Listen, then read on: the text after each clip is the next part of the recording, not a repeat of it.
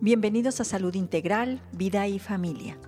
Hoy hablaremos de los celos. ¿Sabían ustedes que es una respuesta emocional inherente a la naturaleza del ser humano, donde tanto en hombres como en mujeres ocurre de la misma manera y está ligado a una cuestión muy simple. Se busca proteger lo que cree que le pertenece, su familia, sus amigos, su pareja, etc. En cambio, la celotipia es una enfermedad y resulta cuando los celos que se sienten hacia la pareja, por ejemplo, se convierten en una obsesión que destruye completamente el bienestar del individuo que lo padece, el de su pareja y el de su entorno familiar y social. Hoy te invito a conocer cuáles son los síntomas. Ansiedad y preocupación constante por la pareja y sus acciones.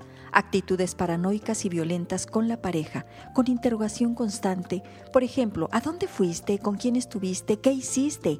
¿A quién viste?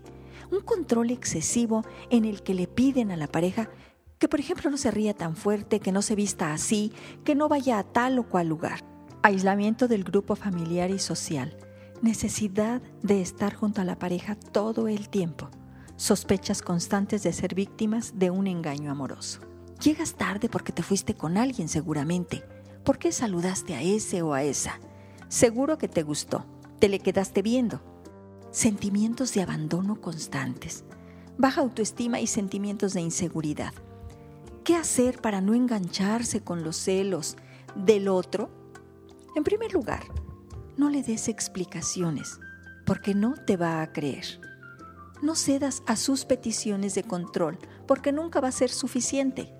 Esa relación no es sana. De verdad, pidan ayuda profesional, sobre todo al o la celosa es necesario que trabaje su autoestima y empoderamiento. Porque quien cela, desconfía. Bajo la mirada desconfiada, nadie puede ser feliz. Al no ser feliz, tampoco puede crecer como persona.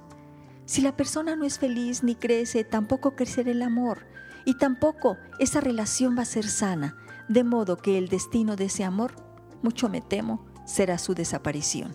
Si no hay un compromiso consciente, de cambio hacia esta enfermedad. Bien amigos, por hoy es todo. Yo soy la doctora Irma Quintanilla González, especialista en medicina familiar y terapeuta familiar. Hoy quiero agradecer las visitas que hacen a mi página www.saludintegralvideyfamilia.com y también las llamadas que hacen a mi teléfono 442-212-4645.